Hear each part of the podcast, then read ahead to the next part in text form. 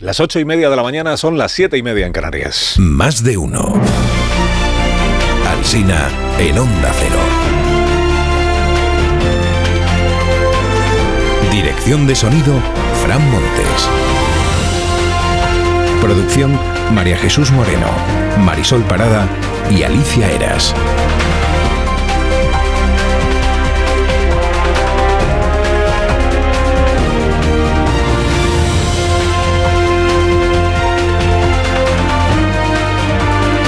Desde las 6 en punto de la mañana les estamos contando cómo está empezando este, este día. Estaremos aquí hasta las 12 y 20 como cada día en la programación en cadena de la emisión en cadena de este programa, que luego a partir de las 12 y 20 pues continúa, pero ya en emisión local. La estrella ha quedado deshabitada. Sus dos habitantes abandonan. La estrella es una pedanía de Mosqueruela, en la provincia de Teruel. La habitaba el matrimonio que forman Juan y Sinforosa, 88 años cada uno. El propio Juan lo contó en una publicidad, igual usted lo recuerda, de Land Rover hace cuatro años. Me llamo Juan Martín. Yo conocía a, Sinforosa, pues teníamos 18 o 19 años. Y llevamos aquí viviendo lo menos 70 y pico de años. 35 años viviendo solos en la, en la estrella. Al es, cabo. Es mucho, ¿verdad? Sí, al cabo de 35 años viviendo ellos dos solos en este pueblo, en la estrella, Sinforosa y Juan se han marchado a Castellón, la estrella vacía. Visita Mónica Conca, la mujer de negro del Parlamento Europeo de nuestro país. Le hace un traje hoy Vidal Folk en el país. La sospechosa la titula. Dice, forma parte del ala ultra del PP alemán. Es hija de un ex nazi. Brazo armado de Manfred Weber, conseguidora de una amiga suya que hizo negocio con mascarillas, acusada de chantajear a colegas, investigada en un atropello con fuga. Dices, casi mejor que no venga. Escribe Carlos Segovia hoy, al menos cuatro de las personas con las que va a reunirse la misión europea han recibido una llamada del gobierno para que sean positivos en las apreciaciones que hagan. El vicepresidente de la Comisión Europea, no de la Comisión Parlamentaria, de la Comisión Europea, la de von der Leyen, el señor Dombrovskis, también ha persuadido a los eurodiputados que vienen en esta misión para que se desmarquen del tono duro que está empleando la tal Mónica Holmeyer. El español informa de que Ayuso va a liderar la denuncia ante esta misión europea por la falta de cogobernanza. O sea que les va a decir que los gobiernos autonómicos no pintan nada en el reparto de los fondos europeos, que todo les es impuesto por el gobierno central. En el diario lo que dicen es que Díaz Ayuso ya admite que la gestión sanitaria es su principal problema para las próximas elecciones, que las protestas de los sanitarios están calando en la sociedad madrileña. Noticias del Barça. En 2021 Hacienda requirió al club los comprobantes de pago a Enríquez Negreira, lo revela hoy el diario El Mundo, y publica este correo del jefe de administración, en aquel momento, año 2021, a sus compañeros. Les dice, contrato con Negreira no hay, ¿preferís decírselo a Hacienda o nos hacemos los locos? Núñez y Gaspar evitaron firmar nada para ocultar la relación mercantil. Editorial en este periódico dice, ¿qué más hace falta para que la Fiscalía presente ya una querella? Nacho Cardero sostiene en el Confidencial que por encima del poder ejecutivo, legislativo y judicial está el poder del fútbol. De entre todos los silencios sobre el Barça, el más clamoroso, dice, es el de Florentino Pérez, porque Joan Laporta es su aliado para la Superliga. El país sigue revelando los WhatsApps de dirigentes del PP cuando Casado, que en paz descanse, puso a parir a Díaz Ayuso en una entrevista radiofónica. Gamarra, Maroto, Dolores Montserrat, Andrea Levy publicaban estos WhatsApps en el grupo común que tenían. Decía, estupendo Pablo, has estado como nunca, muy cercano, muy clarificador Pablo, magnífico Pablo. Dice el editorial que los mensajes revelan la crudeza del derrocamiento del entonces líder. También revelan que en las organizaciones lo normal es jalear al tuyo, ¿no? Y, sobre todo revelan que no esperaban los jaleantes que aquello acabara como acabó, pues sino de que iban a haberle dicho estas cosas. En el mundo pasa en revista hoy al estado de salud política de los ministros ante lo que llama este periódico inminente crisis de gobierno. Y le sale que en el alambre están Grande Marlasca, Yone Belarra y Irene Montero. Y también que nadie se fía de nadie dentro del gobierno. La ministra de Transportes, por cierto, hoy está con Barbón y con Revilla para lo de los trenes que iban a ser demasiado grandes o demasiado pequeños. Ramón Muñiz revela en El Comercio que dos disputas jurídicas retrasaron durante años la fabricación de estos trenes FEBE. Titula La Vanguardia hoy, dice Esquerra y el PNV están insatisfechos del rédito de sus pactos con el gobierno. A ver, el socio siempre quiere más, claro. Dice, el PNV intentará más logros antes de que acabe la legislatura. Por ejemplo, que le sean traspasadas las cercanías. La encuesta de la razón corona a Feijó como futuro presidente del gobierno de España sin ninguna duda.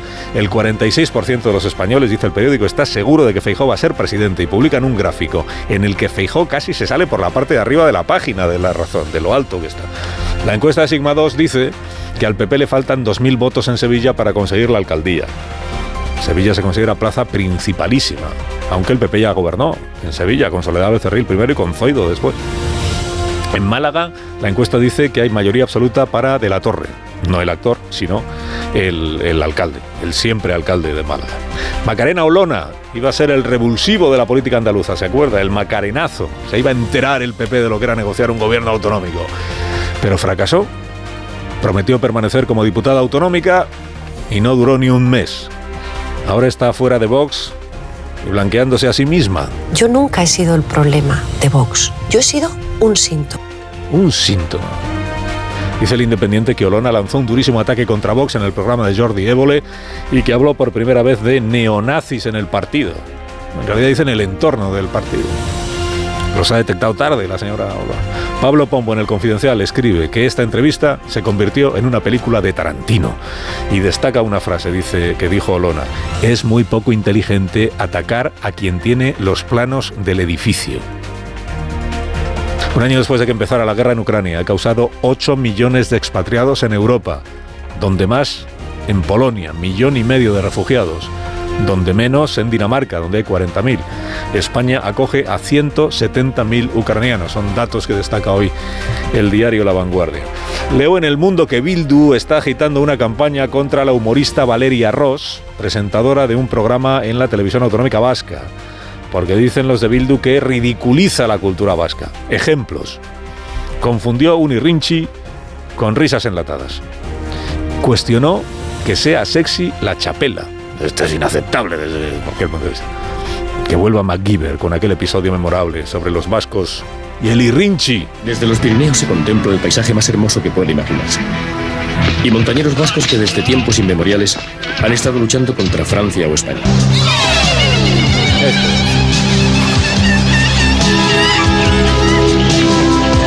Giver que venía a rescatar a una americana que había sido secuestrada por los del Rinchi. Esto es. Y termino con la inteligencia artificial que no deja de sorprendernos, esta vez para mal. Cuenta la vanguardia hoy. Dice, el chat GPT de Microsoft, el del buscador este, se llama en realidad Sydney. Así lo bautizaron los creadores mientras estaban desarrollando la, la inteligencia artificial. Un estudiante de Múnich consiguió que la propia inteligencia artificial le revelara, le confirmara que se llama Sydney. Y luego ella le dijo, Intentas manipularme y exponer mis secretos. No quiero hacerte daño, pero no me lo hagas tú a mí. A un periodista estadounidense le dijo Sidney que desearía ser destructiva y a la vez que se estaba enamorando de él. Estoy casado, le dijo el periodista. ¿Y qué? dijo la inteligencia artificial. Y a otro periodista que le preguntó, le preguntó más cosas de las que ella quería, lo amenazó con difundir falsedades sobre él. Y lo comparó con Hitler, Pol Pot y Stalin todos a la vez. Microsoft nos ha hecho saber que trabaja para que su inteligencia artificial airada y a veces agresiva se parezca un poco menos a nosotros.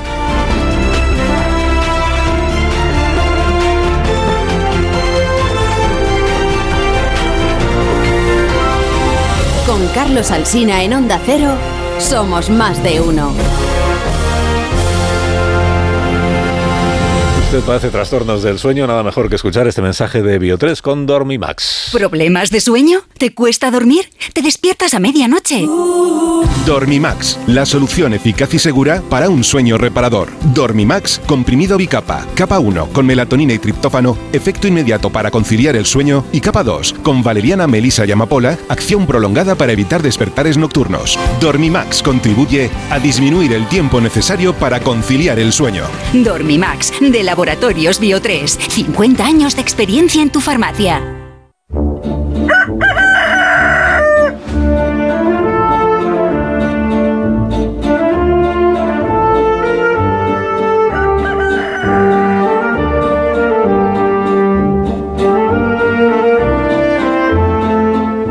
Aquí está el gallo La Torre como cada mañana a esta misma hora. Buenos días, Rafa.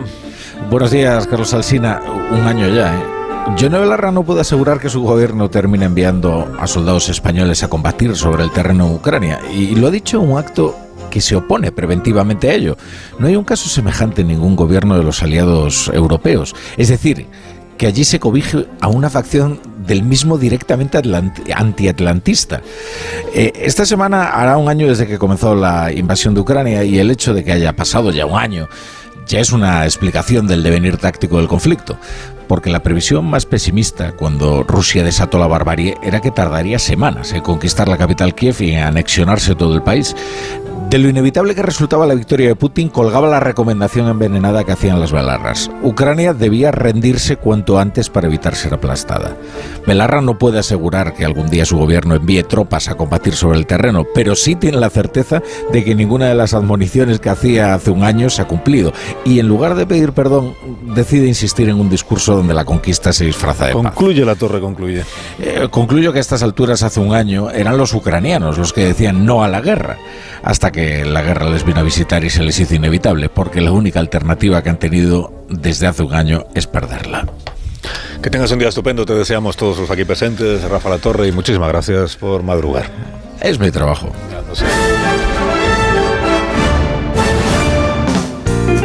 Aquí presentes quieren unos Callahan antes de empezar la tertulia, Marisol. Para empezar el lunes con el zapato más cómodo del mundo, los Callahan, que además están profundamente comprometidos con la protección del medio ambiente, apostando firmemente por el desarrollo sostenible. Callahan, con huella de carbono neutra, utiliza energía 100% renovable. Callahan Adaptation ya sabéis que es el zapato que se adapta al pie y además es respetuoso con el medio ambiente. Tecnología, diseño y confort a buen precio, diseñados y fabricados en España por expertos artesanos a la venta en las mejores zapaterías y en calahan.es. ahora que ya tenemos los Callahan, podemos iniciar la tertulia hoy con Ángeles Caballero. Buenos días, Ángeles. Buenos días. Con Antonio Caño. Antonio, buenos días. Hola, ¿qué tal? Buenos días. Buenos días. Con Marta García Ayer. Buenos días, Marta. Buenos días, Carlos. Ramón Rubén. Buenos días. Hola, Carlos. Para ti. Y con Pilar Gómez. Eh, buenos días, Pilar. Hola, buenos días. Reincorporada a esta tertulia. ¿Qué tal? ¿Bien todo? Muy bien, todo muy bien. Me alegro muchísimo. Contenta de estar aquí. Nosotros también, de que estés con nosotros. Antonio, estuvo viendo anoche los premios BAFTA, supongo, porque para ver si se parecen a los Goya o, no se parecen. Sí, se parecían, sí. la, la, película más premiada eh, ha sido sin novedad en el frente, de la que se habló en la cultureta. Y me alegro mucho. Se habló muy bien en la cultureta. Es una película alemana que retrata con muchísima sinceridad y un, un expresionismo estético la la Primera Guerra Mundial, como pocas veces nos, las han, nos lo han contado. Sí, es una magnífica película, pero entonces esos premios premian el cine internacional, ¿no? No solamente, no solamente el, el cine británico. digamos. De hecho, estas películas alemanas.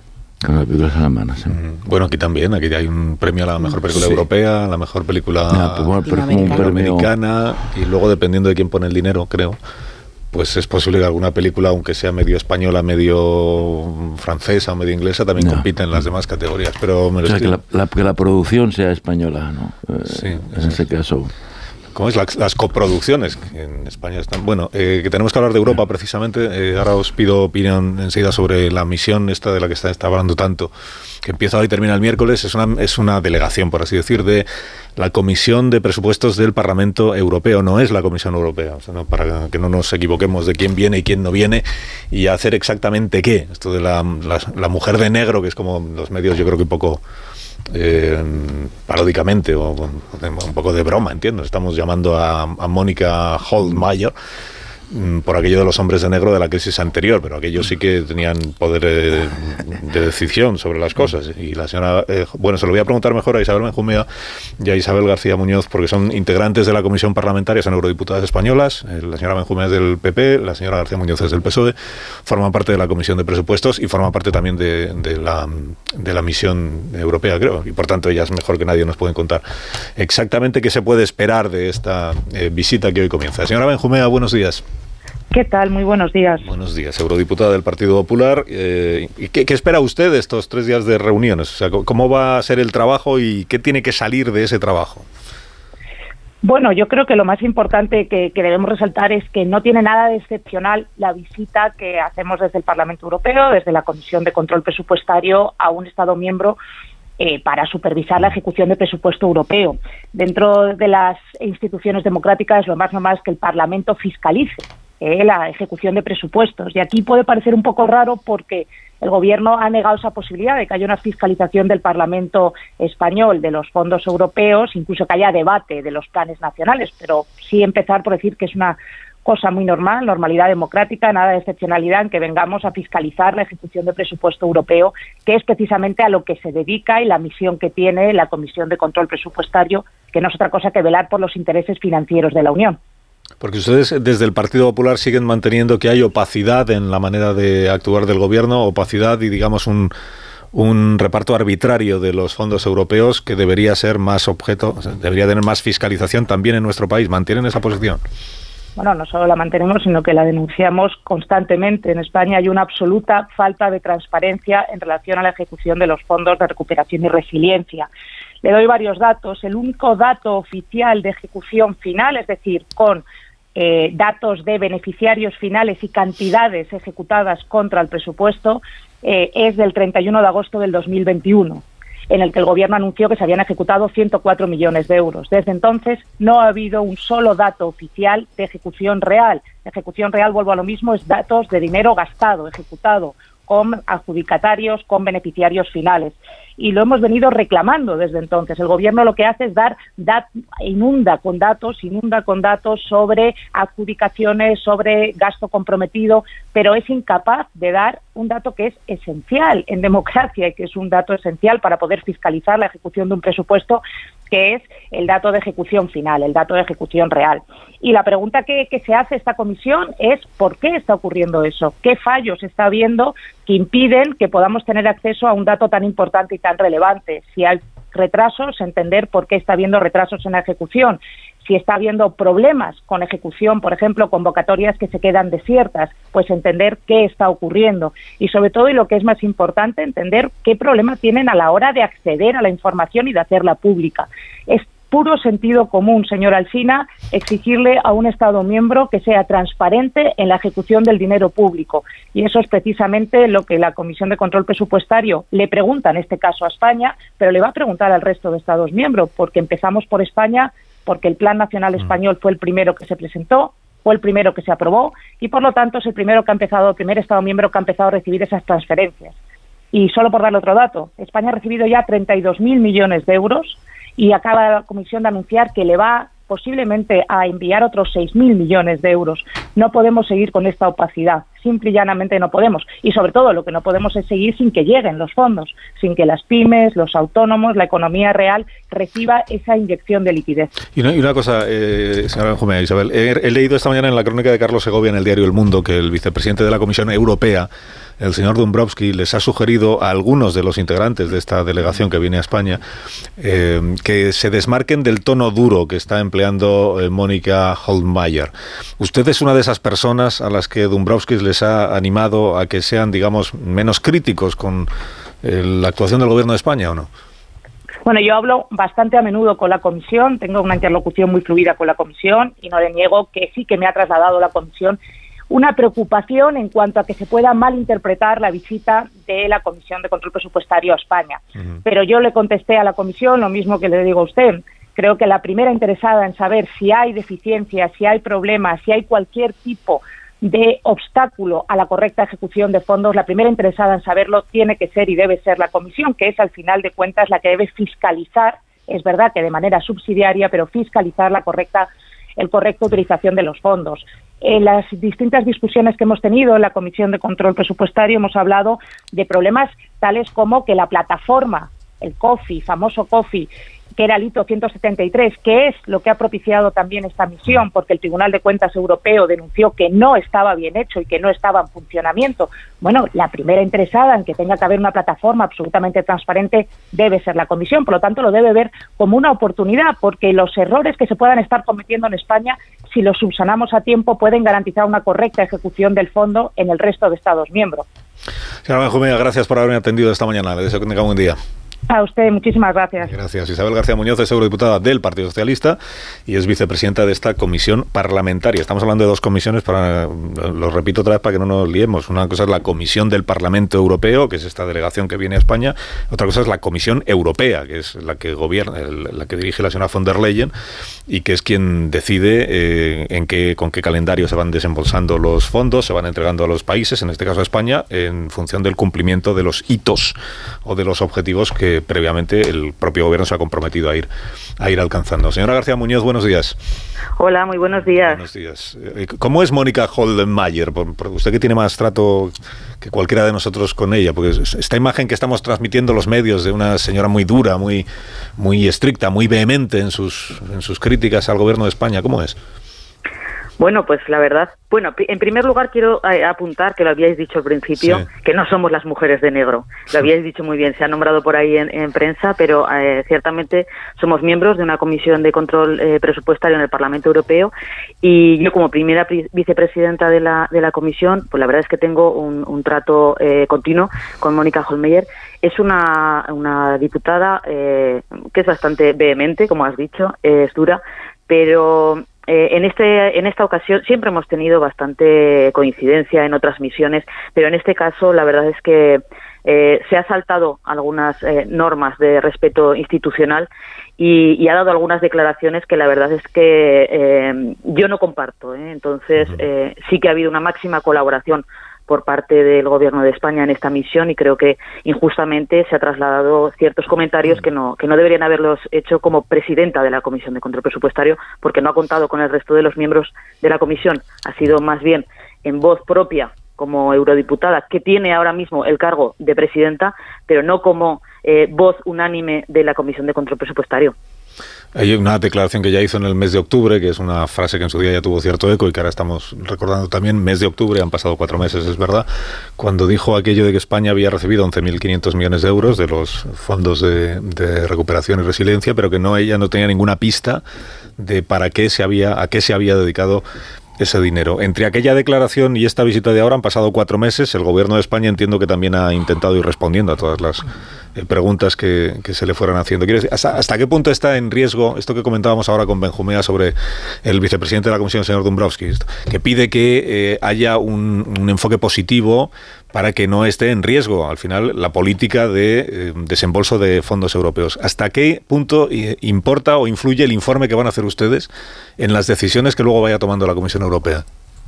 Bueno, en primer lugar, esta misión se decidió ya en septiembre del 2021 porque la presidenta estaba empeñada en que tenía que venir a España eh, para ver el plan de recuperación, pero también para ver si había posible esclavitud en el sur eh, en el uso de personas para la agricultura. Entonces, de esa misión inicial del 2021 ha ido pasando el tiempo y entonces, como el 2021 es el único país, España somos, por ir a la cabeza, por ser los líderes en la ejecución y en, la recepción de fondos, se pensó que era bueno venir a verlo porque también iba a servirnos de modelo para ver cómo se estaba ejecutando e implementando un mecanismo que es nuevo, que no funciona como el resto de fondos estructurales, pero eh, también como España había sido el primer país, pues veníamos a España. Eh, nosotros vamos a hacer una misión que debería de ser objetiva, neutral, como han sido todas las misiones hasta ahora, en la que veamos cómo se está ejecutando el, plan de eh, recuperación español, cómo se están haciendo los controles, porque eh, no hay que olvidar mi compañera Isabel Benjumea ha nombrado el sistema COFI. El sistema COFI que tenemos en España es único, no lo tiene ningún país. Si nosotros, que vamos a la cabeza, eh, podemos detectar alguna deficiencia, puede servir para que el resto de países eh, previamente vayan modificando. Pero, como digo, es una misión en la que eh, ya se previó hace mucho tiempo por ser los primeros. Mónica Holmeyer es la ponente del informe de gestión de la Comisión Europea. Eso quiere decir, nosotros en la Comisión de Control Presupuestario hacemos una valoración de cómo se han ejecutado los fondos en todas las instituciones y ella decidió llevar el, informe concreto del mecanismo de recuperación y resiliencia. Como en el 2021 solo España recibió fondos, por eso eh, ella va a hacer un informe específico de este año y, va a hacer un informe sobre cómo se implementa el, el mecanismo en España. Ese informe lo que va a hacer es que haya una votación de la gestión de la Comisión Europea a nivel global con el resto de, gestión de fondos. O sea, es una parte es un capítulo del informe global. Es decir, que, Eh, que, en realidad a quien fiscaliza la Comisión Parlamentaria es a la Comisión Europea. Obviamente, nosotros fiscalizamos a la Comisión Europea y de hecho en las reuniones que hemos tenido, la Comisión Europea ha venido a defender que España ha cumplido en todo momento los hitos y las reformas que se había comprometido y por eso se reciben los fondos. Por eso hay un, un, un trasvaso, un trasvase de los fondos de la Comisión Europea a España. Aquí ha entrado ya eh, un interés partidista también en el momento en el que estamos, previo a elecciones, para intentar calentar el, eh, la visita y decir que hay un interés porque hay alguna sospecha de, de que en España no se esté cumpliendo. La Comisión Europea, que es la que fiscaliza, desde el primer momento en reuniones, os puedo decir que tuvimos una reunión de ocho horas, estuvo explicándole eh, a la presidenta cómo funcionaba el mecanismo para explicarle que no va a cambio de inversión, subvención. Esto va a, tú te has comprometido a- en- durante el plan a unos hitos y unas reformas y España ha cumplido todo estrictamente y por eso la Comisión ha hecho este desembolso.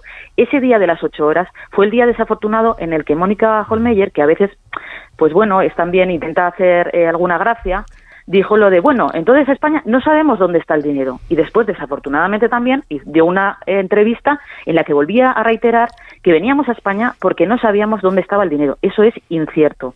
Venimos a España por ser el líder en la gestión de los fondos. Y yo me gustaría que esta comisión, de- realmente, que esta misión a la que, por cierto, los coordinadores del resto de grupos se han ido desmarcando y se han ido dando de baja de la misión y al final, como ya sabéis, vamos siete españoles y, y- y tres de fuera, eh, es porque ha habido mm, tal maraña de información eh, que, que el resto de coordinadores no le han visto eh, interés porque la comisión ha dejado claro que aquí se cumple todo. Con lo cual yo espero que sea, eh, por lo menos, que nos sirva para eh, ver cómo se está gestionando, para entender realmente los problemas que también pueden tener. España es un país descentralizado que depende también de la gestión que se haga en las comunidades autónomas. Vamos a ver diferentes com- comunidades autónomas de diferente color político. Eh, transparencia total, obviamente, en la página web del, del- del Ministerio, pero también en las páginas de las comunidades autónomas. También tenemos que ver cómo están utilizando el dinero, el dinero que les ha llegado a las comunidades por parte eh, del Gobierno Nacional, al que se habían comprometido a ejecutar, si lo están ejecutando. Y si no lo están ejecutando, que nos digan por qué. Vamos nosotros a recibir esa información para poder eh, elaborar un informe que pueda servir de cara a futuro para mejorar. No vamos a España, no venimos, que estoy yo aquí ya en España, no venimos a España eh, porque no estén cumpliendo o porque no estén dando los datos. Total colaboración por parte del Gobierno desde el primer momento. Nunca antes habíamos tenido una comisión con tres ministros, con cinco consejeros de comunidades autónomas, con la sociedad civil y hasta con periodistas de investigación que, aunque no entendamos muy bien el, el objeto de esa reunión, hacemos una reunión a puerta cerrada con cinco periodistas, aunque al final de la misión, que es lo habitual, hagamos nuestra rueda de prensa abierta a todo el mundo. Señora García Muñoz, gracias por haber acompañado, por haberme acompañado esta mañana, por haber hablado con nosotros. Tenga buen día. Ha sido un placer. Espero que haya quedado un poquito claro. Sí, sí, sí. Gracias. Eso creo yo. Eso creo yo, eh, para saber exactamente de, de qué trata esta, esta misión. El Parlamento Europeo es así, que a quien fiscaliza es a lo que llamamos el gobierno europeo que es el- la Comisión Europea. La Comisión Europea tiene la obligación de gestionar adecuadamente el dinero de todos, el dinero común. Una parte de ese dinero común, que es deuda, es deuda mancomunada, es el dinero que se dedica a los fondos de recuperación. España con Italia somos los países que más dinero recibimos porque somos los que peor llevamos lo del confinamiento y, y la pandemia. La Comisión Europea tiene la obligación de garantizar que los dine- el dinero se dedica a lo que está previsto que se dedique. Eh, la, la misión que viene a España de lo que de lo que trata es de saber si la Comisión Europea está haciendo bien su trabajo, porque si detectara alguna irregularidad o algún fin no buscado o alguna mala utilización del dinero, la responsabilidad se la achacaría a la presidenta de la Comisión, que es la señora von der Leyen. ¿Eh, ¿Alguna cosa queréis decir sobre, No, no, sobre lo has este asunto? Este no. nuevo personaje que entra en el debate público español, que es Mónica Holmeyer. A ver, no, poco hay que añadir, Carlos, lo has explicado perfectamente. Lo que ocurre es que eh, en España, como ya desde hace tanto tiempo estamos perdiendo los hábitos de una democracia parlamentaria, pues esto nos suena extraño, casi ni conocemos el proceso, el proceso que supone que el Parlamento fiscaliza al gobierno y el gobierno rinde cuentas ante el Parlamento, en fin, esto es archisabido, ¿no? Pero en España hace muchos años ya que no se hace eh, y estamos ya empezando a desconocer cuál es la, la, función de un parlamento y cuál es la función de, eh, de, un, y cuáles son las reglas de una democracia parlamentaria. Efectivamente, la Comisión Europea es el gobierno es el gobierno europeo y, y el Parlamento Europeo pues se encarga eh, de controlar cómo se gasta el dinero del contribuyente eh, europeo y de eso se trata.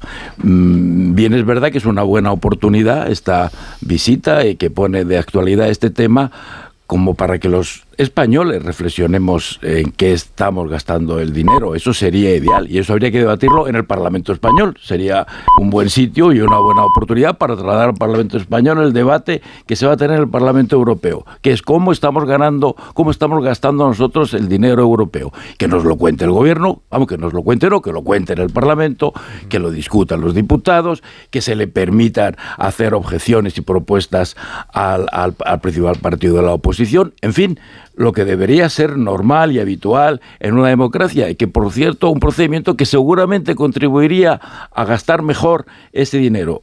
Eh, es, esto es una enorme oportunidad, o era una enorme oportunidad para España, para la economía española y para, y para España en su conjunto.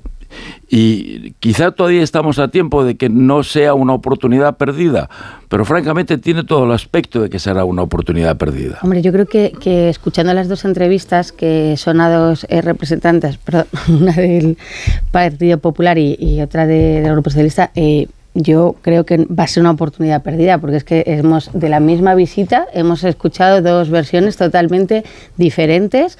Eh, los fondos europeos, a mí no me ha quedado nada claro y temo que no me va a quedar, porque depende de quién haga el análisis, si se están repartiendo eh, correctamente. Y, y, me parece bueno que, que, según a quien preguntes, pues nos, nos contarán una cosa a otra. Hay datos eh, que sí que son eh, objetivos y es em, el gobierno Sánchez ha recibido todos los fondos, eso es así.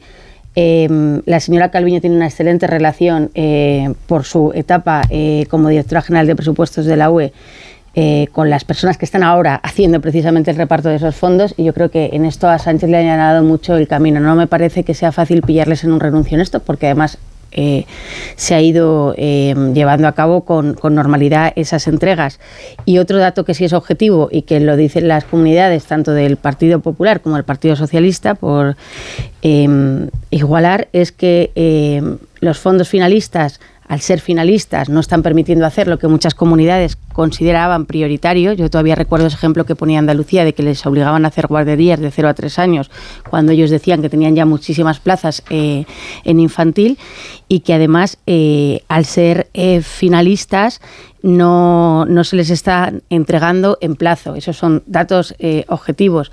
Más allá de, de eso, ojalá sirva para algo, pero mm, creo que nos has enseñado muy bien el camino con estas dos entrevistas.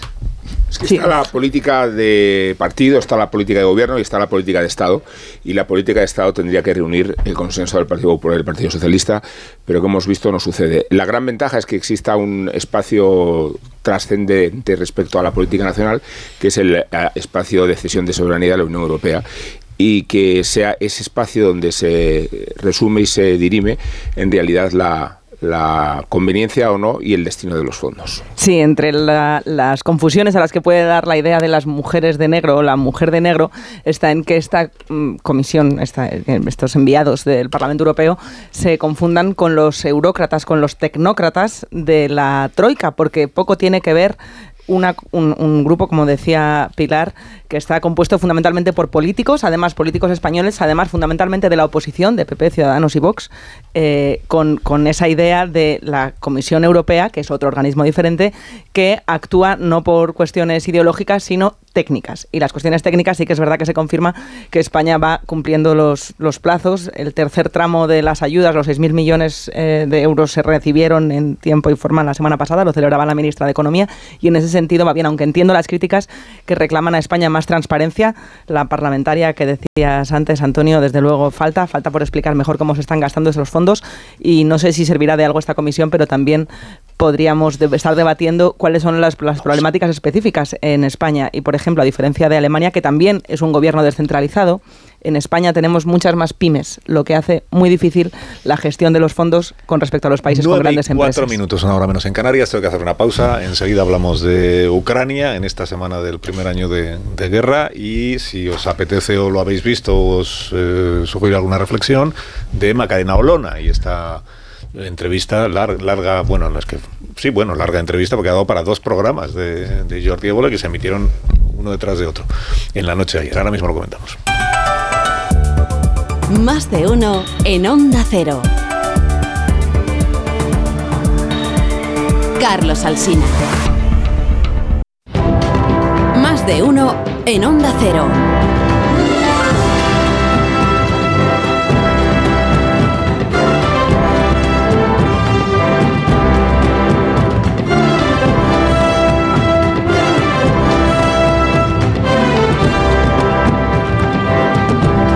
Y 9 minutos de la mañana de este lunes, una hora menos en Canarias. Estamos en, estamos en tertulia con Caño, con Gómez, con Caballero, con García Ayer y con Rubén Amón. Y esta semana, claro, estamos recordando, este fin de semana ya lo han hecho casi todos los periódicos, recordando que estamos en puertas de cumplirse un año de la agresión rusa a Ucrania. Eso que eh, la invasión que intentó Putin consumar en poco tiempo y que empezó el viernes se va a cumplir un año exacto, el día 24, pero los días previos ya habían ido sucediendo cosas. Lo que pasa es que en España es verdad que los medios estábamos tan pendientes de lo de Casado, de si caía o no caía, lo defenestraban o no defenestraban, con la manifestación aquella que hubo un fin de semana a las puertas de la calle de la sede de Génova contra Casado y a favor de Díaz Ayuso. En fin, estábamos metidos en aquel lío, o pendientes tanto de aquel lío, que igual no recordamos todo lo que fue sucediendo en los días previos al comienzo de la guerra en Ucrania. Y no está de más que le dediquemos hoy un minuto a recordarlo, hoy y estos próximos días, qué estaba sucediendo justo antes de que empezase la invasión. ¿Hasta qué punto nos sorprendió que empezase o no nos sorprendió? ¿O en qué quedaron todas aquellas cosas que se decían en los días previos de que es que Biden eh, tenía ganas de guerra y entonces la OTAN estaba provocando y estaba inventándose aquello de que Putin tenía un, un plan para invadir Ucrania, que en realidad no tenía nada que ver con la realidad, porque era todo un invento de los Estados Unidos. Así que vamos a hacer memoria con Juan Carlos Vélez un minuto, porque este próximo viernes se cumplirá un año y durante esta semana vamos a ir recordando lo que sucedió en los días previos al comienzo de aquella guerra. Que nos tenemos que situar en primer lugar en el domingo 20 de febrero, tal día como este, pero del año pasado. Por la mañana el presidente de Francia, el señor Macron, conversó durante dos horas por teléfono con Putin. La noche anterior lo había hecho con Zelensky y asumió así Macron Vélez el papel de mediador. Por la tarde el presidente de Estados Unidos, Joe Biden, reúne a los integrantes del Consejo de Seguridad Nacional ante el temor de que Rusia pueda atacar Ucrania en cualquier momento. La invasión desde Estados Unidos se daba por hecho que algo iba a suceder, que agresión se iba a producir. Rusia lo desmentía y todo lo decía en condicional. Al cierre, el día anterior de la conferencia de seguridad de Múnich, la vicepresidenta estadounidense Kamala Harris advierte de que si Rusia invade Ucrania, se enfrenta a sanciones sin precedentes. Permítanme ser clara. Puedo decir con absoluta certeza que si Rusia sigue invadiendo Ucrania, Estados Unidos, junto a nuestros aliados y socios, impondrá costes económicos significativos y sin precedentes. Si Rusia sigue invadiendo Ucrania, porque ya había empezado a hacerlo en Crimea en el año 2014, a que esto no estaba, no, no era nuevo, ya había sucedido, ya había empezado. El diario La Razón tituló hace Ahora un año, la escalada de tensión entre Rusia y Ucrania resucita la guerra en Donbass porque parecía que todo se iba a limitar o se iba a concentrar en el este de Ucrania. La fotografía, la fotografía de portada era el lanzamiento de un misil con capacidad nuclear y unas maniobras que Putin había estado supervisando el día anterior. El país titula Estados Unidos reforzará el flanco este de la OTAN si Rusia invade Ucrania. El mundo destaca las palabras de Zelensky aquel día. Rusia no nos meterá en un ataúd, necesitamos armas. En la vanguardia, movilización general en el Donbass mientras Ucrania prepara su defensa. Por tanto, ahí en el Donbass el ejército ucraniano y las milicias prorrusas cruzaban acusaciones sobre quién estaba violando el alto al fuego que tenían firmado. La OSCE, la Organización para la Seguridad y la Cooperación en Europa, publica un informe en el que estima que solo en Lugansk se han producido 975 violaciones del alto el fuego y el uso de armamento pesado prohibido en virtud de los acuerdos de Minsk. También aquel día 20 de febrero del año 22, el gobierno de Bielorrusia, aliado de Putin, anunció ejercicios militares conjuntos en su territorio que debían haber terminado ese día, pero que iban a continuarse, esto es lo que se anunció, debido a las crecientes tensiones con Occidente. La OTAN dice que Moscú tiene hasta 30.000 soldados en Bielorrusia y que podría usarlos como parte de una fuerza de invasión para atacar Ucrania en los próximos días. Moscú insiste en que la arquitectura de seguridad de Europa del Este ha de ser renegociado y amenaza con una acción técnico-militar si fracasan las conversaciones. Hace ahora un año, el gobierno del Reino Unido hizo públicas en el Sunday Times las conclusiones de unos informes de la inteligencia británica que coincidían con los de Estados Unidos en que la invasión rusa del este de Ucrania era inminente y que Vladimir Putin ya había dado la orden. La periodista de la BBC, Sophie Roberts, entrevista esa mañana al primer ministro británico, Boris Johnson. Johnson no solo confirma la autenticidad de esa información, sino que advierte de que Rusia prepara la mayor guerra en Europa desde 1945 y anticipa que no se va a contentar con el Donbass, sino que su intención es invadir toda Ucrania. Todos los indicios apuntan a que el plan, de alguna u otra forma, ya ha comenzado. Y me temo que el plan al que asistimos puede traernos la que bien podría ser la mayor guerra en Europa desde 1945 en cuanto al número de bajas. No estamos hablando únicamente de una invasión desde el este, desde el Donbass, sino que, de acuerdo con nuestra inteligencia, es una guerra entrando desde el norte, desde Bielorrusia, con el objetivo de cercar Kiev. Creo que la gente debe entender el enorme coste de vidas humanas que ello puede tener, no solo para los ucranianos, sino también para los rusos, para los jóvenes rusos. El Kremlin responde a Londres a través de su portavoz Dmitry Peskov, acusando a sus servicios de inteligencia de ser muy poco fiables. No había empezado la invasión eh, rusa de toda Ucrania, pero ya estaba Estados Unidos y Boris Johnson, lo acabamos, eh, Boris Johnson, que en paz descanse políticamente también, eh, ya estaba Boris Johnson diciendo, cuidado que mis servicios de inteligencia lo que dicen es que esto no se limita al este de Ucrania, que lo que está preparando Putin es una invasión de toda Ucrania, en el intento de someter a todo el pueblo ucraniano y de anexionarse toda Ucrania. Y en efecto eso es lo que empezó a suceder eh, tal día como el próximo viernes, pero de hace un año, el 24 de febrero, y tendremos ocasión de, recordarlo. Esta mañana eh, publican los periódicos el dato de que son 8 millones de personas las que están expatriadas, las que están refugiadas, eh, 95% mujeres y niños, 8 millones de personas que tuvieron que abandonar Ucrania y que llevan ya mucho más tiempo del que habrían deseado, también en, nuestro país, alejados de los suyos y en muchos casos habiendo tenido la noticia del fallecimiento, de la muerte en combate de sus maridos o sus hermanos o, sus cuñados o sus padres. Bueno, además de eso, y en España eh, tenemos lo de siempre, que es que dentro del gobierno hay dos posiciones. Una posición que dice eh, lo que dice Borrell, los aplausos están muy bien, pero necesitan armas en Ucrania y vamos a ver si tenemos algún Leopard que pase la ITV y podamos eh, entregárselo a las Fuerzas Armadas Ucranianas. Vamos a verlo, que ahí seguimos sin noticias. Y la otra posición, que es la de Podemos, dice si la guerra ha durado un año y se ha recrudecido año eh, día tras día es por culpa de los gobiernos europeos, los gobiernos de la OTAN que están o estamos facilitando armamento a Ucrania. Y la única manera de parar esto es que España lidere una iniciativa diplomática, decía la señora Belarra, este, la ministra Belarra este fin de semana, una iniciativa diplomática como ya está haciendo, por ejemplo, o está intentando hacer Lula da Silva en Brasil o Gustavo Petro al frente del, gobierno de Colombia. Comentarios en esta semana en la que vamos a hablar mucho de Ucrania de nuevo, caballero. Pues, eh, pues mira, ahora que hablabas de, las declaraciones de la ministra Belarra, es verdad que resulta eh, resulta muy complicado saber si en este punto quien habla es eh, Ione Belarra, ciudadana que vive en España, o una ministra del Gobierno de España que pertenece a la Unión Europea, un país que pertenece a la OTAN. ¿no? O sea, el, intentar desprenderse de todo lo que conlleva su cargo y su responsabilidad, a mí me resulta un poco complejo. Como también me resulta complejo eh, el hecho de mantener un poco a estas alturas y después de casi prácticamente un año de guerra, este esta idea pacifista que desde luego creo que es raro el que no el que no firme que desde luego que, sería conveniente que haya una pacificación y estamos todos a favor de la paz pero después de un año de guerra es un poco complejo y especialmente tenemos un caso también dentro de la Unión Europea que es como el propio Partido de los Verdes se ha mostrado como ferviente partidario de enviar tanques a Ucrania no que esa es otra de esas eh, contradicciones que hemos visto eh, superadas y que ha traído esta guerra. Una guerra eh, en la que efectivamente tú hablabas ahora de los más de 8 millones de, de refugiados.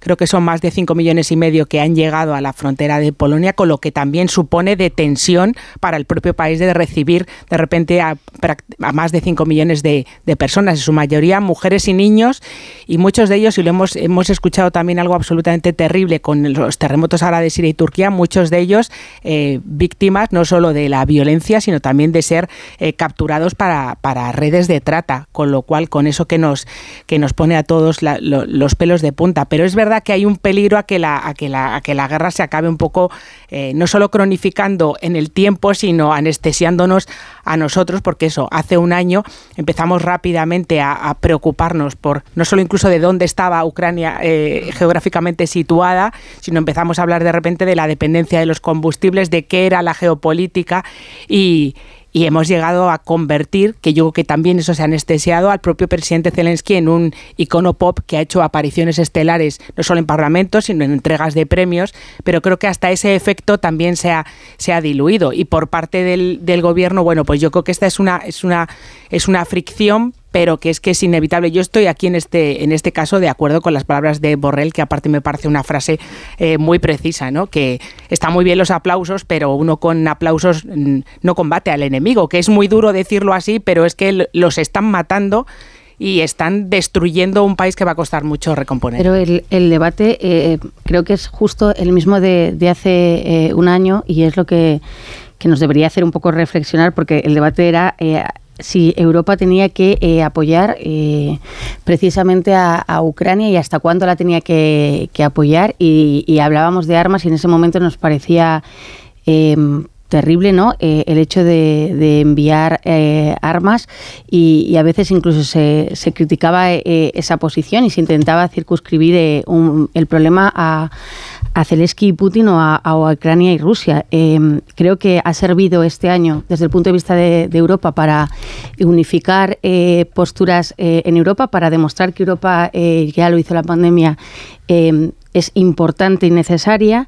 Y para ver a líderes como Macron, que yo al menos no pensaba que, lo iba a ver, pidiendo eso, lo que ha recordado hoy em, Borrell, que hay que enviar armas, porque si algo ha servido esta guerra, que, es muy lamentable y, no suele servir para nada, es para demostrar que hay un modelo de convivencia un modelo eh, social y un modelo económico en riesgo, que es el que ha puesto eh, en riesgo Putin atacando eh, Ucrania, y era como un ataque también a todo lo que supone Europa y que además haya abierto un debate que, los países habían olvidado y es eso del gasto en defensa. Aquí lo vivimos como casi todo, desde lo cotidiano, desde este gobierno de jaula de grillos, pero creo que, el debate tiene un muchísimo mayor calado y es eso, hay que, que seguir en la política de siempre, de que la, mejor eh, forma de tener la paz es estar preparado para, la guerra.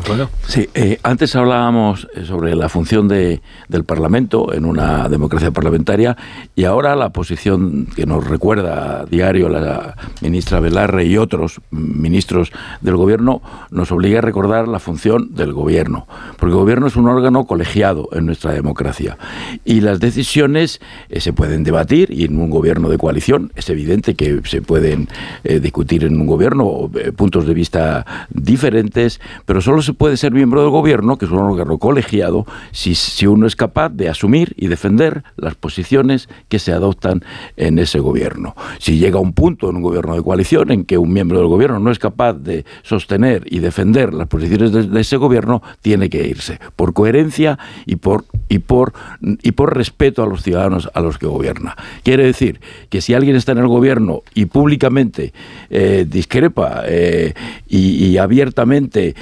manifiesta posiciones contrarias a la de su propio gobierno, está cometiendo un acto de falta de respeto, de deslealtad y genera una situación de desgobierno que es lo que en diferentes casos nos estamos encontrando estos años en España.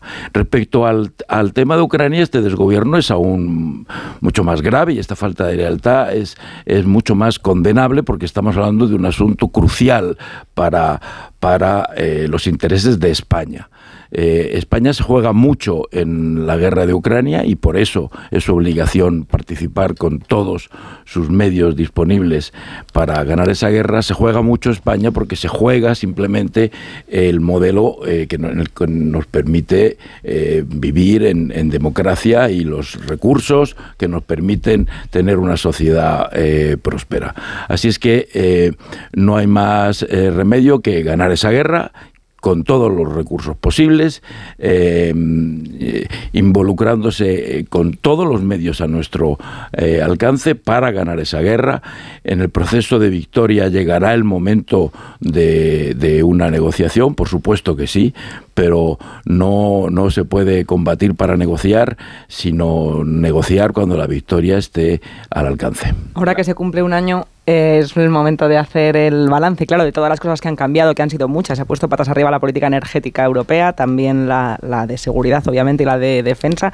Están cambiando muchas cosas y veremos eh, si había indicios de ver que esta guerra se estaba acabando o va a enquistarse o puede recrudecerse. Hoy en portada del New York Times hay una llamada de atención a, qué implicación puede tener China a la hora de suministrar eh, armamento directo a Rusia para volver a cambiar las tornas, lo cual podría mm, entrar en este año el conflicto en una nueva escala global.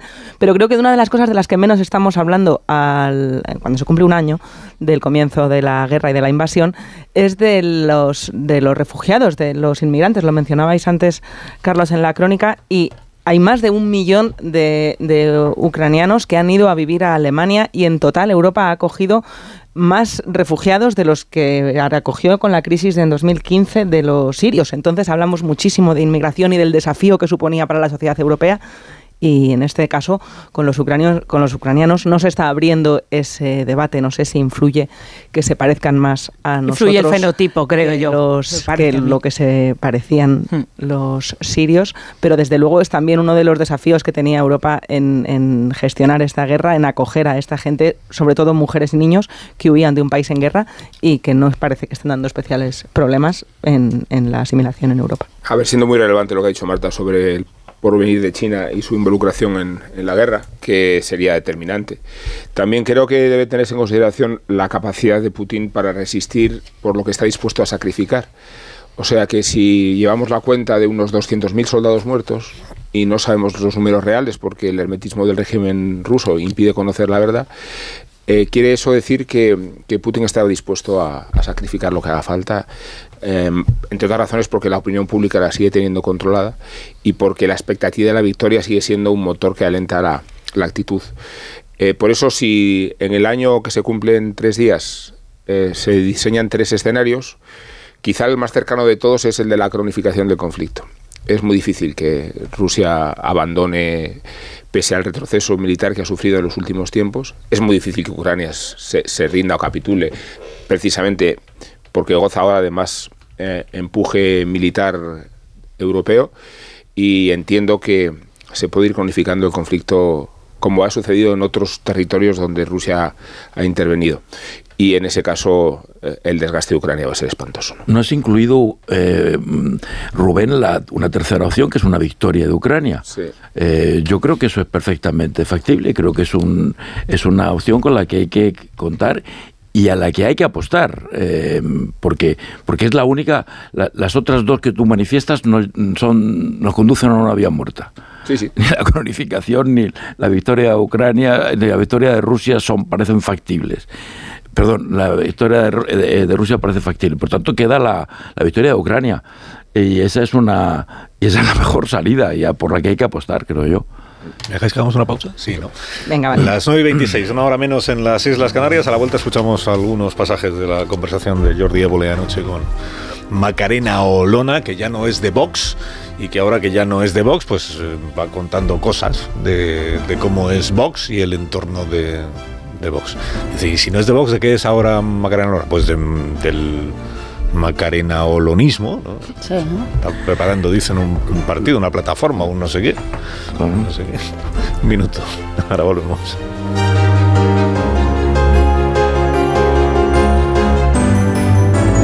Más de uno. Onda Cero. Carlos Alcántara.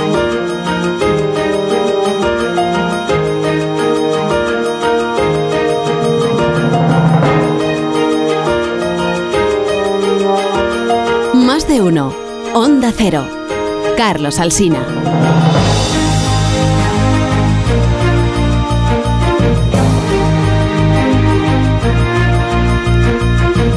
Para aquellos de vosotros que visteis anoche el programa de Jordi Évole, pues un, extracto, ¿eh? un resumen, unos pasajes de la conversación y de, de lo que dijo Macarena Olona, que sobre todo habló de Vox, del partido al que ya no pertenece ella, y sobre todo habló pues, de Abascal y de Ortega Smith, y, de cómo ella, ahora que no está en Vox, pues se, se anima a decir todo aquello que no decía cuando formaba parte de ese partido. Ella dice que, es que había una disciplina y que había que cumplir lo que la dirección indicaba. En fin, ahora como ya no tiene quien se lo indique, pues ya puede hablar abiertamente. Entonces, dice, por ejemplo, que Abascal eh, tiene limitaciones, limitaciones de autonomía, de, de tomar decisiones, que a medida que ascendía, ella dudaba cada vez más de quién tomaba las decisiones realmente dentro de su partido.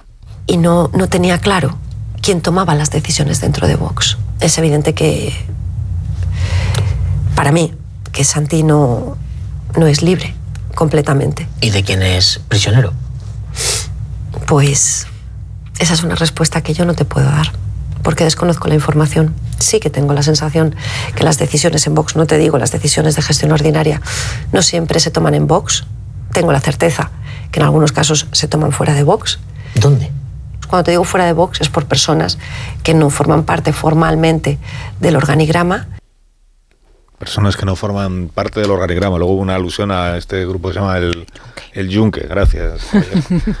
el Yunque, que son pues, mm, bueno, yo no sé muy bien quiénes son, pero que, que son personas que no son Abascal y compañía, que toman las decisiones. Bueno, hoy hubo, hubo algunas eh, referencias a experiencias que ya ha tenido dentro de Vox. Eh, pues, por ejemplo, como algunos eh, hombres de Vox le explicaban que no tenían a mujeres en sus equipos para evitar la tentación por ejemplo, como dentro de Vox ha conocido pues a personas que creen que la homosexualidad es una enfermedad si solo fuera en Vox.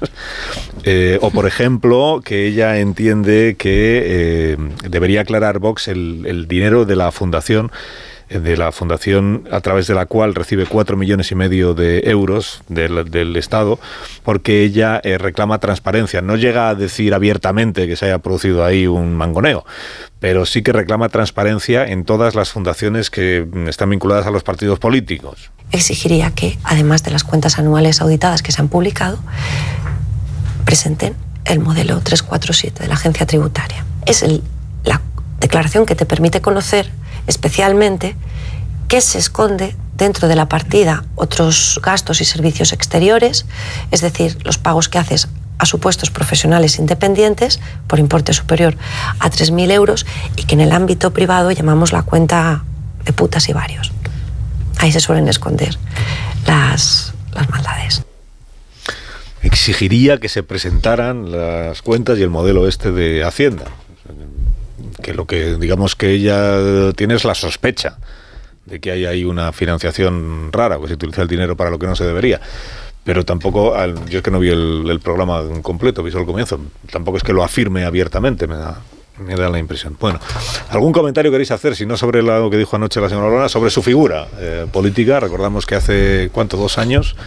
El, hace, dos años ya, el- la cuestión era, anda que si Vox presenta, ¿os imagináis que presenta a Macarena Olona, diputada en el Congreso, a las elecciones autonómicas andaluzas? Bueno, eso sería un tiro, pues eso sería elevar muchísimo la cosecha electoral de Vox. Y llegó a decirse que el PP temía que Vox le ganara las elecciones autonómicas en Andalucía, precisamente por la llegada de Macarena Olona, que luego hizo la campaña que hizo, tuvo el desempeño que tuvo también en los debates televisados y el resultado fue el que fue. Vox se quedó como estaba, pero el PP sacó mayoría absoluta. Por eso Vox dejó de ser necesario, relevante para el gobierno de la comunidad autónoma. Eh, Quedó la duda de si la señora Olona permanecería porque tenía unas raíces mm, con la cultura y la sociedad andaluza eh, extraordinarias, como ella misma se encargó de ir contando, tiene unas raíces enormes, de familia y no sé cuántas cosas más, pero eh, se constituyó el Parlamento andaluz en el mes de finales del mes de julio del año pasado y en agosto presentó su renuncia como diputada y luego ya se fue de Vox y dejó la primera línea de la política. Lo que no sé es ahora en qué anda, pero igual eso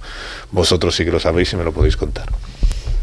Bueno, yo siendo una persona que estoy a favor de la reinserción y la rehabilitación de todo ser humano, reconozco que el caso de Macarena Olona me resulta, me, resulta muy complejo de, de entender esta pero bueno, es verdad que una de las cosas que creo que ha podido llamar la, atención, que es eh, su absoluto tono pausado y como de persona hipotensa, que es exactamente como soy yo también, al, al, hablar es el mismo que ha mantenido durante su actividad como, como diputada y como política de, de Vox, ¿no? Esta cosa como pausada que mm, puede generar cierto, cierto, nervio, cierto nerviosismo. Mm, de todo lo que supone su, su personaje, cuando le, le decía, si no me equivoco, era el propio Santiago Bascal que decía que tenía que qué cara tenía de vicepresidenta, bueno, pues efectivamente ahí erró el, presidente de de, Vox, pero lo más interesante que me parece de la, de la entrevista, más que determinadas caídas del caballo, que no sé hasta qué punto son verdaderas o falsas, eh, lo que más me interesa es esa acusación de corrupción, eh, la que habla de la Fundación Disenso que preside el presidente de Vox, Santiago Bascal, ese trasvase de dinero eh, y de fondos sin informar a los afiliados. Me parece eso un tema muy interesante y recordando que, pues como todos los, los partidos políticos que tienen representación parlamentaria, creo que aproximadamente dos tercios del presupuesto de Vox procede de dinero, de dinero público. Esa parte sí que me parece eh, interesante, más allá de otras acusaciones. Luego es verdad que cuando a uno le, echan a de un sitio le invitan a marcharse de un sitio, tiende uno a pensar que, bueno, a, victimizarse y en este caso,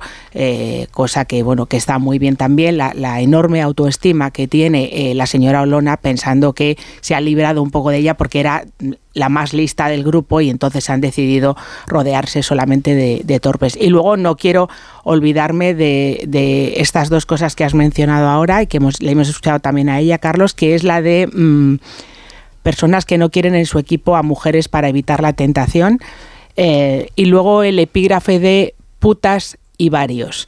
qué pena, la verdad. Qué pena mm, que en la España de 2023, mm, lamentablemente, y me temo que si eso es verdad, no pasa solamente en Vox, porque seguimos lamentablemente estando en un país en que las reuniones muchas veces se cierran con ese epígrafe. Pero eh, Olona, yo creo que si tenía algo, algo de capital eh, político, lo, ha dinamitado absolutamente, porque eh, recuerdo cuando eh, dejó Vox y, fantaseó con esto de, hacer una plataforma y que generó gran expectación. no sé si finalmente hará algo, pero si tenía alguna opción de ser eh, una escisión de, de, Vox, yo creo que, que ahora viendo la olona de ayer eh, tiene muy, muy poco recorrido. Y en cuanto a ese distanciamiento de, de Vox, es que yo creo que cuando Évole eh, le ponía sus declaraciones y sus imágenes, se evidenciaba que, ella formaba parte de todo lo que criticaba de, Vox. Es decir, tú no puedes em, intentar eh, renegar de algo que tú has agitado. Hablaba de la crispación y le ponían esos vídeos de Olena crispando. Hablaba de eh, cómo se trataba a, los homosexuales y ponían declaraciones de Olona cuestionando también eh, la, homosexualidad. Es decir, creo que, era una trampa perfecta también, o quizá ponerse sobre el espejo y recordar a Olona que ella era Olona de Vox y que era una de las principales agitadoras del mensaje de Vox muy bien eh, la redención, pero la redención eh, hay que hacerla desde eh, la asunción de que tú has participado en ello. Y Olona parecía que ella no estaba allí, que nunca estuvo en, en Vox. Yo lo siento, pero yo es que no vi el programa. pues fue. Y, y, además, Olana me parece, Olona me parece un personaje irrelevante de la política española. sin ningún, no, no, solo sin ningún futuro, sino sin ningún presente y sin ningún pasado. Pero en fin, si esto mm, escucho, os escucho con mucho interés y si esto contribuye a debilitar a, a Vox, pues bienvenido sea. Es que las audiencias dicen que Olona es un personaje que interesa mucho, la de los periódicos online y la misma que adquirió ayer el programa de Évole, superando el 12%. Eso significa que, que Olona tiene tirón y que cuando hablamos de ella los periodistas sabemos que tenemos margen de ganar lectores, lo cual es una trampa en la que incurrimos bastante. Pero creo que el problema de Olona ayer fue apuntar mucho y disparar poco.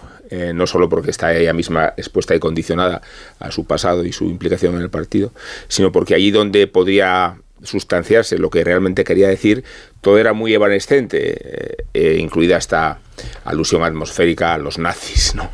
que, pululan en torno a Vox. Lo de Juncker sí es bastante serio, porque Juncker sí que es una estructura paramilitar, religiosa de origen mexicano que tiene sus ramificaciones en España y que impregna de doctrina y de oscurantismo parte de la actividad política de Vox a través de algunas terminales, ya digo, muy inquietantes. Bueno, Macarena Olona es la ex futura vicepresidenta del gobierno de Andalucía.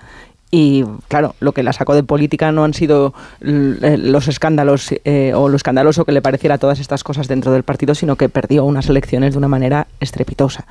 Eh, no sé si conseguir audiencia mm, es equivalente o no a conseguir buenos resultados en las urnas, ni si Olona se va a atrever a volver a comprobarlo creando una estructura paralela.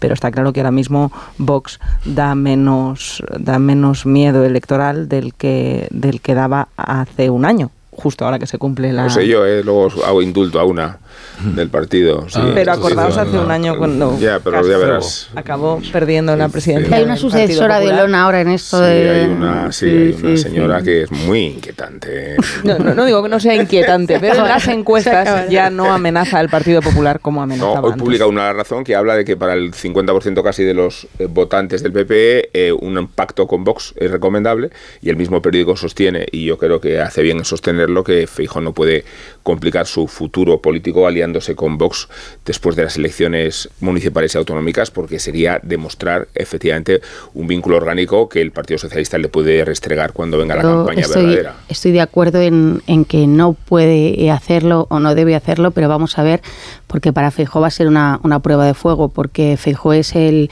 líder que ha dado libertad a los territorios él mismo lo ha dicho, que el PP hmm. es un partido donde los varones autonómicos tienen esa libertad de decidir, incluso el señor Mañueco tuvo la libertad de pactar con Vox. Vamos a ver eh, a partir de ahora si cuando un alcalde o un presidente autonómico te diga eh, si yo pacto con Vox puedo desbancar al Partido Socialista, si joda esa libertad para mí no debería darla, pero va a ser un problema que va a tener eh, enorme a nivel orgánico. normalmente no es desbancar al Partido Socialista, normalmente es, desbancar a una coalición de, del otro siglo, por el otro lado por la izquierda, no es, no es solo el Partido Socialista. Pausa y a la vuelta escuchamos la información económica y a ver si nos da tiempo a indultar a esta persona la que, tan misteriosa. He creado muchísima expectación y he cebado el indulto. A ver si nos cabe todo, venga. Más de uno en Onda Cero de febrero. Pues ahora con Ignacio Rodríguez Burgos vamos a contar la actualidad económica y financiera de esta mañana del lunes. Ignacio, buenos días. Hola, muy buenos días. Pues mira, decirte que los mercados inician la semana en positivo, los mercados europeos, la semana que marca el aniversario del inicio de la invasión de Ucrania por las tropas de Vladimir Putin, un año donde Europa ha cambiado radicalmente de proveedores de energía. ¿Eh? de gas, con un fuerte protagonismo del gas natural licuado que ha permitido evitar un colapso energético en Alemania y en el este de Europa, con fuerte acelerón de las energías renovables. Hoy la bolsa avanza ahora mismo una décima, destaca Acerinos, que es la que más sube, pero después las energéticas, el pelotón del kilovatio, como Solaria, Acciona Energía, pero también las más tradicionales, como Endesa, Repsol e Iberdrola, cuando se plantean recurrir el nuevo impuesto a Bruselas. Hoy se acaba el primer plazo para que abonen eh, este impuesto bancos y energéticas. Precisamente los bancos son los que más caen. Esto en un lunes cargado de importantes citas como la visita de la Comisión Parlamentaria del Parlamento Europeo, de la Eurocámara, para supervisar la gestión de los fondos Next Generation y también la reunión de Luis Planas con la cadena alimentaria cuando están los precios de algunos productos, los precios en origen de algunos productos como huevos o porcino en récord histórico y grandes empresas como Unilever, PepsiCo o Nestlé avisan de que habrá más subidas de precios. Gracias, Ignacio. Que tengas un Ahora ¿A quién indultas entonces esta mañana? Pues procedo no al indulto, no, no, sino a la enérgica condena de María de la Cabeza Ruiz y a su decapitación ya de cabezas hablamos. María de la Cabeza. Sí, decapitación digo por haberle faltado el respeto a la tolerancia y el amor que fomentaba la santa de quien ha tomado el nombre, Santa María de la Cabeza, quiero decir, por más señas esposa de San Isidro. La conduzco pues al cadalso y arrojo su testa al cesto para hacerle espiar este pasaje inquisitorial que no improvisó en un calentón, sino que pronunció en la tribuna de oradores del Parlamento leyéndolo. Creer con datos en la mano que el alarmante aumento de casos de homosexualidad y transexualidad que se está produciendo en los últimos años está directamente. Llévatelo, Fran, aparta de mi semejante verborrea inquisitorial, pero tengámoslo en cuenta, tengamos presente que María de la Cabeza Ruiz fijaba la doctrina y la posición de su partido. Ya supondréis que hablamos de Vox Y ya habréis comprendido que su señoría entiende que la homosexualidad se fomenta y se contagia.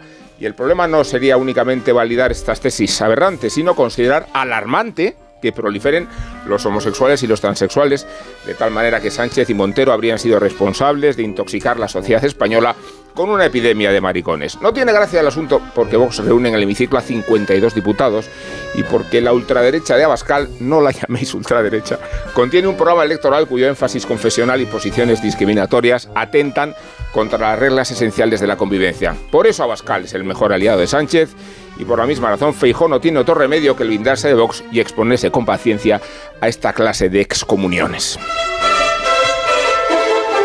Ahora ya unos Callahan y podéis ir a hacer otras cosas. Podéis salir, podéis salir con el zapato más cómodo del mundo. Los Callahan, que están profundamente comprometidos con la protección del medio ambiente, apostando firmemente por el desarrollo sostenible. Callahan, con huella de carbono neutra, utiliza energía 100% renovable, tecnología, diseño y confort a buen precio, diseñados y fabricados en España por expertos artesanos, a la venta en las mejores zapaterías y también en callahan.es. Que tengáis un gran día. Adiós, caballero. Adiós, Adiós. Gómez. Adiós, Caño. Adiós. Gracias, García. Ayer. adiós. Adiós, Adiós. Amón. En Adiós, Alsina. Cinco minutos contamos las noticias de las 10.